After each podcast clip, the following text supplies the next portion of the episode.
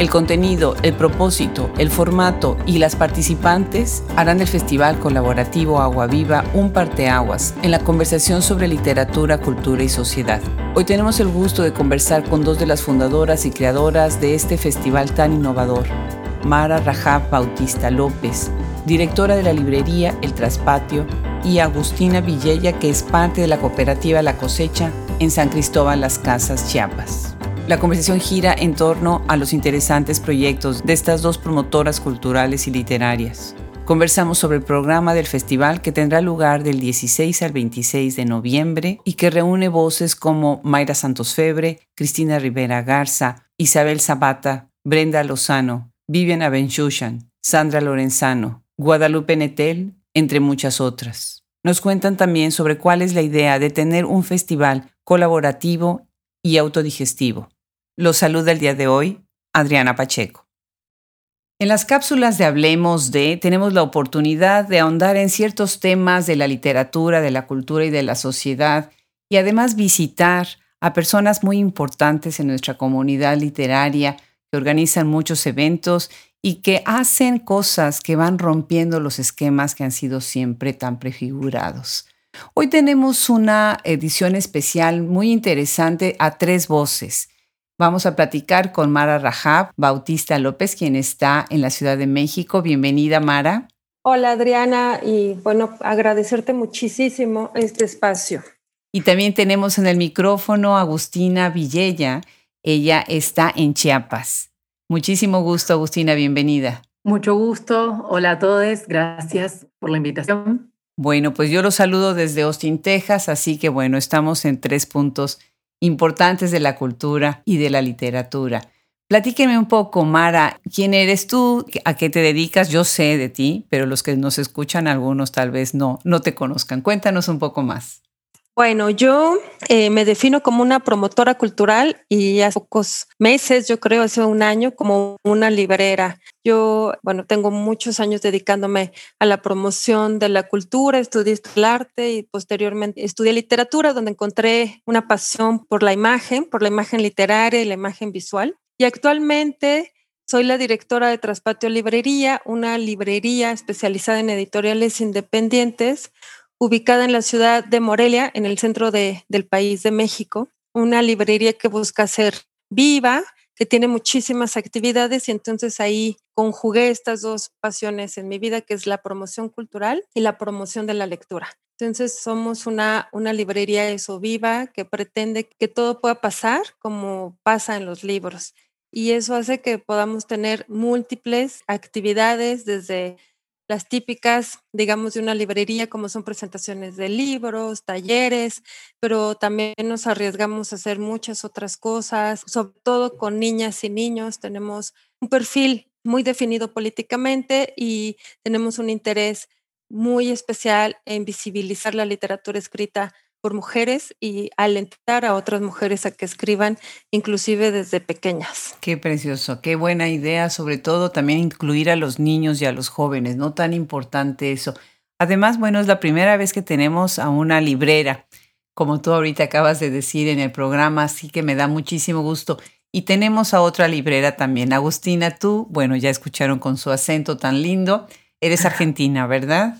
Sí, soy argentina, eh, vivo hace varios años en Chiapas, donde está La Cosecha, que es otra librería independiente de México. Yo me dedico hace varios años dentro del universo de las ediciones independientes. Por muchos años participé en una editorial pequeña, artesanal, y también desde la encuadernación, justamente. Entonces, todo el universo del papel me llama la atención hace mucho y era como librera, podríamos decir, sin lugar, librera sin librería. Que bueno, que creo que eso también existe, ¿no? El oficio a veces se lleva con una misma.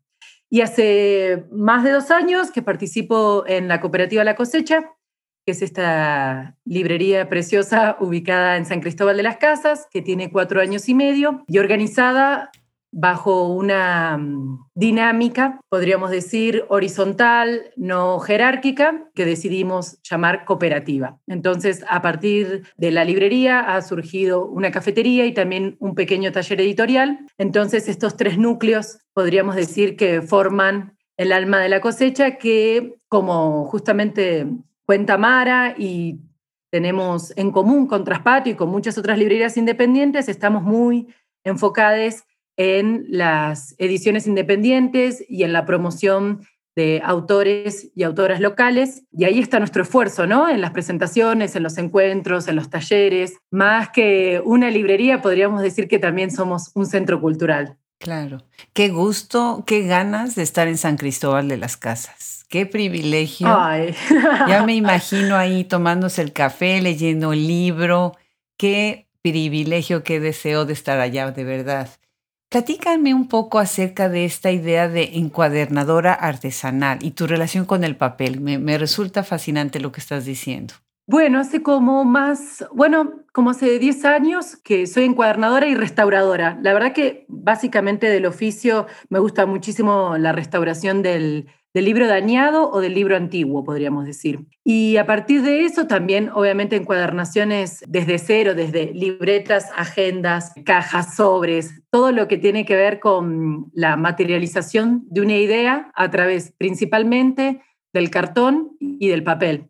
Un trabajo 100% artesanal y también es la recuperación de un oficio, ¿no? Que podemos decir que era del siglo pasado que parecía que las máquinas y las maquilas iban a producir libretas sin parar, y así lo hacen, pero también por suerte yo siento que hace 20 años se está revalorizando nuevamente el oficio de la encuadernación, porque es súper diverso. En México hay una cantidad de producción de papel artesanal maravilloso, que es impresionante todo lo que se puede hacer, ¿no? Y cómo se conjugan las ideas, es un arte plástico. ¿no? Que intenta materializar una idea en este sentido y que se vincula directamente con el trabajo editorial. Y ahí podemos empezar a conversar del libro objeto y de todas esas hermosas ediciones que podríamos decir que también las editoriales independientes y las artesanales, que yo las llamo las más pequeñitas, podríamos decir, tienen mucho énfasis en que el libro como objeto en sí mismo, o el fanzine, o el folleto, o sea, el libro y sus derivados, sea un objeto bello y muchas veces está hecho a mano. Qué maravilla. Qué maravilla. Tú, Mara, también haces algo fascinante. a esta idea tuya de colaborar con las poetas en lenguas indígenas. Hoy estábamos hablando precisamente con un equipo de estudiantes, un grupo de estudiantes de Maricruz Castro Ricalde del Tecnológico de Monterrey, Campus Toluca, acerca de la falta de visibilizar eh, todas estas voces. Tú eres fundadora de la gira de poetas en lenguas indígenas, ¿verdad? Platícame un poco sobre esto. Sí, yo con otras dos compañeras eh, fundamos y dirigimos, coordinamos un proyecto que también intenta ser horizontal, pero bueno, necesita pues el seguimiento de, de un equipo de originaria gira de mujeres poetas en lenguas indígenas. Es una propuesta para nosotros, nosotras también las, las monolingües que solamente hablamos una lengua de este territorio llamado México, abrir nuestros oídos y nuestra nuestro corazón y nuestra cosmovisión a otras cosmovisiones. Es un espacio que está pensado al revés, en vez de eh, visibilizar la escritura de, de, las mujeres en lenguas maternas, está pensado para nosotras abrirnos a estas lenguas y recordarnos que existen, que están vivas, que tienen tipografías, hacemos unos libritos, unas antologías y creemos que también es súper importante dejar el registro de lo que se está haciendo. Son poetas que son jóvenes, muchas de ellas son activistas también, tienen una postura política muy importante sobre su cultura y hacemos, generamos un diálogo en tres comunidades en Michoacán, que es Morelia, Pátzcuaro eh, y Pichátaro o Cherán en donde buscamos esto, espacios donde nosotros abramos pues nuestro conocimiento a estas lenguas y a estas culturas. Fascinante. Fascinante. Entonces me tengo que corregir, nos estás escuchando desde Morelia, Michoacán, ¿no? Así es. Yo estoy en Morelia. Pues también, también otro gusto que, que, sería estar por allá, en un estado que además ha sido muy complicado, ¿no? Con la cuestión también de la violencia y la inseguridad, pero no por eso deja de ser bellísimo y bueno, con una cultura también muy importante, ¿no? Platícanos, Agustina, ¿cómo es que llegaste a San Cristóbal de las Casas? Eh, ¿Cómo llegué aquí? Bueno, con esta editorial en la que participé muchos años, que armamos con unos compas que se llamaba Vil Ediciones. Estuve de viaje, eh, así de transeúnte, por muchos años, conociendo sobre todo el, escenario editorial eh, alternativo y también literario de Latinoamérica, parte continental, podríamos decir, ¿no? Y en ese andar llegué a México y luego de dar unas vueltas y conocer varios estados, San Cristóbal me llamaba, volvía, regresaba, me convocaba y mm, luego de un tiempo conocí la cosecha y fue un proyecto que me enamoró y, y esa fue básicamente la razón de por qué me quedé tanto tiempo y me sigo quedando aquí, ¿no? Me encanta. Es una tierra muy especial. Claro, te sedujo, me encanta.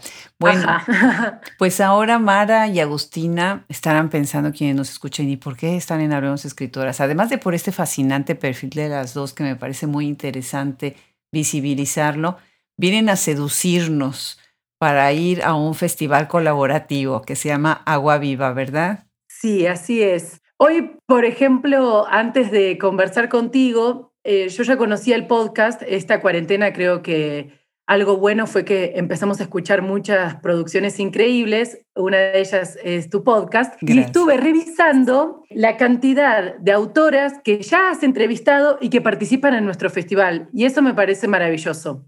O sea, vamos a nombrar a un montón de escritoras increíbles que ya pueden volver a escuchar en el Spotify o en el canal que sigan Hablemos Escritoras. Eso me parece buenísimo. Ah, pues muchas gracias. O sea, son escritoras con mucha trayectoria y con mucha proyección, ¿no? Wow, pues qué magnífica coincidencia y sí, sí, para irse preparando para estas conferencias y estos talleres, regresen a las páginas, regresen a los podcasts que tenemos en nuestra página web y en diversas plataformas.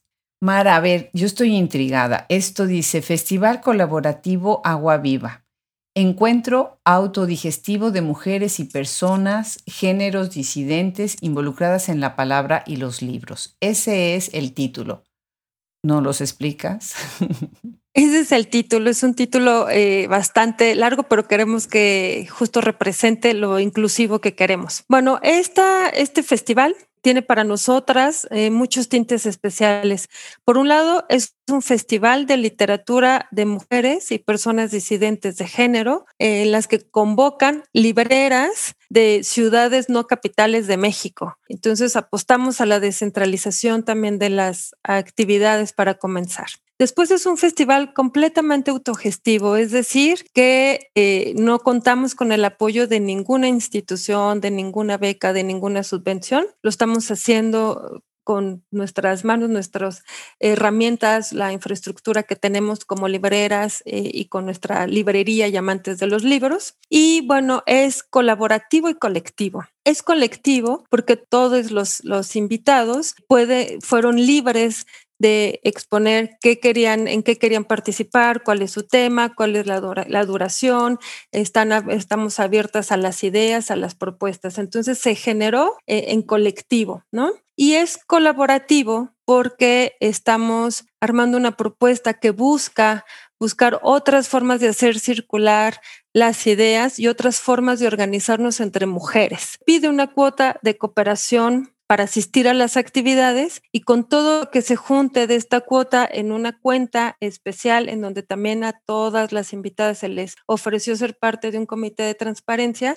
se va a dividir en partes iguales según su actividad en el festival. Esto con la idea de hablar sobre la importancia de que el trabajo de las mujeres escritoras sea retribuido, que sí es un trabajo que tiene que ver, pues sí, con, con el arte, con la cultura, con la sensibilidad, pero tiene también que ver con el intelecto y con la preparación y cada actividad conlleva un trabajo, tanto detrás como en el momento en que se está realizando y luchamos porque ese trabajo sea dignamente pagado. Entonces, eh, nos parece también que es importante tener una postura en que nada es gratuito, sino que todo debe ser dignificado, ¿no? Eh, y tener un retorno económico. Y generar capital también para nosotras mismas y no para alguna institución, sino que nosotras nos podemos organizar, podemos ponernos de acuerdo y podemos en colectivo lanzar otras formas de visibilizar nuestro trabajo, fortalecer las redes de apoyo y las alianzas entre mujeres que escriben y que estamos involucradas en el mundo del libro, tanto las editoras, libreras, ilustradoras, hasta las distribuidoras, las promotoras de lectura, e integrar una comunidad mucho más fuerte y sorora en las escritoras. Estamos intentando que sea a nivel eh, Iberoamérica, que el castellano sea la lengua que nos une. Entonces hay invitadas de, Ecuador, de Puerto Rico, eh, de Chile, de Argentina. Y también eh, pues hay una fuerte apuesta a experimentar otras formas de organización más justas para todas, equitativas y honestas. Eso es la apuesta de este festival. Qué maravilloso, qué maravilloso proyecto. Qué complicado el tema de la remuneración, ¿verdad? Es como, parece como un poco de tabú eh, cuando dice uno, bueno, pues es que sí vamos a tener que ganar dinero, ¿no? Para hacer esto, para pagar nuestros gastos, para pagar la renta, ¿no? Pero además está este reconocimiento que muy bien mencionas que es tan merecido, ¿no? Me parece también muy relevante como promotoras, tú y yo, yo también me, asumo como promotora cultural literaria, hemos tenido que ser muy creativas, ¿no? Creo que formamos una nueva generación de promotoras en donde la, la creatividad y estar más allá de la conversación cotidiana es lo que nos va a ayudar a ayudar a ser visibles a otros, ¿no?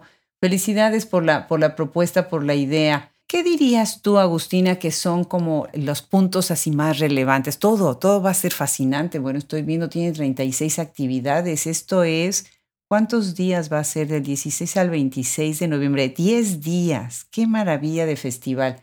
Cuéntanos desde tu perspectiva, Agustina, ¿cómo ves esta maravillosa invitación? Sí, la verdad que, como bien decís, es fascinante y tiene mucho trabajo detrás.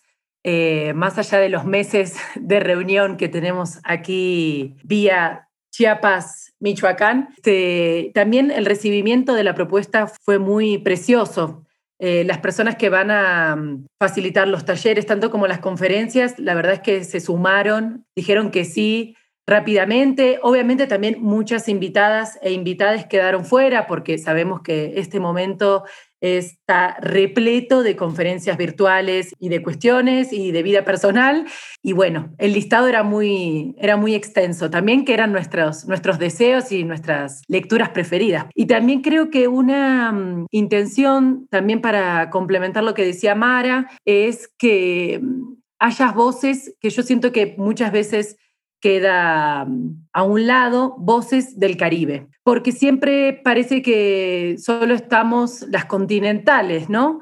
Y eso no es así. Entonces, afianzar estos puentes con el Caribe eh, nos parecía súper importante en este festival, que también hacer mucho trabajo específico para que no solo sean voces de mujeres cis, sino también que haya personas de la diversidad sexual, nos parece que también es una alianza histórica que hay que seguir trabajando en ella, ¿no? Por eso, cada quien tiene sus actividades quizás favoritas, aunque todo es encantador, ¿no? Pero a mí me parece maravilloso que puedan convivir en un mismo festival la voz, la palabra y el activismo de Yasnaya Aguilar, que hace una entrevistada tuya, la doctora Mayra Santos Febres de Puerto Rico, por ejemplo, también Yolanda Segura, que es una poeta muy joven también que has entrevistado. Ana Peñas, que es una ilustradora española increíble, también muy joven, muy potente su trabajo. Veo a Daniela Rea. Daniela Rea. Hablando de periodismo, ¿no? Muy interesante, muy bien. Brenda Lozano, fantástico. Ajá, con Gaby Jauregui. Claro, hablando precisamente de feminismos, ¿no? Ajá, sí, todos las, eh, más o menos las talleres y las conferencias van a estar atravesados temáticamente por el quehacer de, de estas personas, es decir, desde una perspectiva muy personal, porque también creo que parte de, de este festival es hablar por nosotras y por nosotres y no seguir enunciando otras voces quizás del canon literario que ya no nos competen ni nos convocan, podríamos decir, y atravesadas por cuestiones feministas o activismos de género, o sea, todo va dentro de este mm, amplio universo. podríamos decir. ¿Qué otros nombres, eh, Mara, tienen en el, programa? Bueno, eh, otra de tus entrevistadas también, eh, Sandra Lorenzano, que es maravillosa, va a dar un taller de literatura LGBT, pero escrita por mujeres, que también encontramos que hay mucha literatura LGBT, pero escrita por hombres. Entonces queremos hacer el taller de la que está escrita por mujeres. Va a estar... Tienen a Vivian Abenchusha, ¿no? A Viviana Benchunchan, también eh, María Fernanda Ampuero, eh, vamos a tener a Camila Fabri de Argentina, a Olivia Terova. Vamos a presentar dos libros, tres, eh, pero dos en especial que no se habían presentado antes, que es A Mujeres Poetas en Lenguas Originarias. Va a estar Alejandra Lucas, que es de la cultura ñañú, y Sara Monroy, que es de la cultura sincom y vamos a presentar un libro muy, muy especial, que es un libro resultado del taller que hicimos en el traspatio, que se llamó Pequeñas Labores, Escritura de la, desde la Maternidad, y el libro se titula A muy voces, Escritura desde la Maternidad. Y bueno, tenemos más de 35 textos de las mujeres que asistieron y escribieron desde este lugar, desde la maternidad eh, en la contingencia. Eh, entonces, bueno, pues estamos súper. Y les contamos, a los que nos están escuchando, les contamos que yo tuve el gusto enorme, enorme de, de estar en este taller magnífico que coordinaron Isabel Zapata y Mara Rajab Bautista me encantó, me encantó. Entonces yo tengo ahí un pequeño texto también que colabora en, en, ese libro que me pareció una recopilación tan bonita porque es completamente multifacética, con tantas voces y con tantas perspectivas, con uno de los temas más importantes, creo, hoy, hoy que está atravesando la literatura y la cultura, que es hablar sobre maternidad y el verbo acuñado, recién acuñado, maternar, ¿verdad? Muy bien estos libros. Estoy viendo que también tienen a, a Jasmina Barrera, en, el programa, ¿verdad? Ahorita hablando precisamente de maternidades, ella también va a estar este, presente, ¿verdad? ¿Quién más? ¿Quién más tienen? Y hablando de tema Guadalupe Nettel. Eso, eso iba a decir. Sí, que ella también va a presentar su último libro, La hija única, que también es maternidad. Este, y creo que con respecto a maternidad, no sé si hay algo más. Mara, no, creo que no. Creo que no. No, pues magnífico. Eh, la verdad, el programa abarca muchas, muchos aspectos. Eh, y van a tener a Cristina Rivera Garza. Sí. Así es, que nos tiene muy, muy emocionadas. Va a estar este, Cristina Rivera Garza y también hay una charla que, que me tiene muy contenta, que es la participación de Mónica Mayer, que es una mujer que, que es feminista, yo creo, eh, en el arte contemporáneo abrió muchísimo, muchísimo camino a las artistas mujeres en este país. Entonces, bueno, también va a estar ella dictando una, una charla, una conferencia. Qué magnífico. Bueno, pues empieza esto el lunes 16 a las 11 de la mañana, 11.50. Eh, ¿Cómo vamos a escucharlo? ¿En dónde lo vamos a ver? ¿Va a haber algún tipo, me imagino, como de control? Porque esto se va a saturar, ¿no? Va a estar. Ay, miren, déjenme antes mencionar también tienen Ave Barrera, por acá la estoy viendo. Eh, qué bien, qué bien, qué maravilla. Bueno, entonces, ¿cómo, cómo vamos a poder sumarnos a esto? Sí, eh, bueno, no sé si todavía dijimos el nombre del festival. El festival se llama Agua Viva. Agua Viva porque es en honor y homenaje a Clarice Lispector, que es una gran poeta que queremos mucho y este año se cumplen 100 años de su nacimiento, por eso quisimos homenajearla. ¿Cómo se va a ver el festival? El festival tiene como, está dividido en dos partes. Por un lado, las actividades públicas, que va a ser todo a través del Facebook Live, eh, a través del el Facebook del Traspatio y de la cosecha, y también de las personas que estén participando en esas mesas de diálogo o en esas presentaciones, y luego todas las actividades privadas que van a ser por Zoom.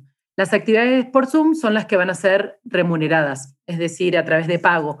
Y todo eso lo estamos coordinando a través de las redes sociales, por el correo aguavivafestival.gmail.com, por el Facebook y por el Instagram. Así que estén atentos porque eso, otra faceta, es la de las mesas de debate, que van a ser espacios de diálogos.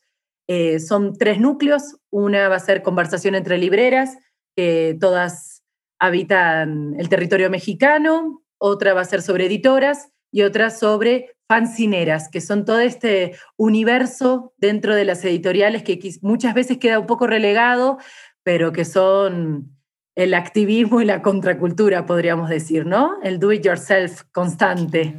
Así que ellas también que están resistiendo y, eso, y las presentaciones de libros también van a ser de libre acceso. Qué maravilla.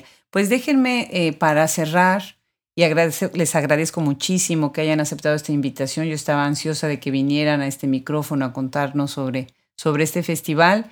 Déjenme para cerrar leer las palabras que están con las que ustedes cierran esta convocatoria. Dice visibilizar el trabajo, generar capital, fortalecer redes, integrar una comunidad, experimentar otras formas de organización, dignificar nuestro trabajo. Y me gustaría dejar eso en la memoria y la conciencia de quienes nos escuchan para pues aplaudir de nuevo este esfuerzo a las dos. De verdad me, me emociona el que hayan organizado un evento así. Muchísimas felicidades. Bueno, muchas gracias a darnos este espacio para poder conversar. Y sí, súmense, escríbanos, eh, pregunten, consulten, que para eso estamos haciendo esta, esta travesía maravillosa. Somos tres compañeras, hay una más que eh, por esta ocasión no, no se sumó, pero somos tres, es otra librera también de la cosecha. Y eso, invitarles, eh, es una apuesta por hacerlo colectivo, incluso con las personas que no conocemos. Entonces, todas y todos los que nos escuchen, nos vean, se inscriban a los talleres, van a ser parte de este colectivo que busca poner un grano de arena para hacer un mundo más justo y menos desigual en todos los ámbitos y en especial pues en el ámbito de la literatura y los libros que es en el que nosotras nos desarrollamos. Entonces, pues es una invitación de verdad a hacer activismo a través del aprendizaje y compartir las palabras. Claro que sí, pues muchísimas gracias, felicidades a las dos y gracias por venir a este micrófono. Gracias a ti. Gracias a ti, Adriana. Muchísimas gracias.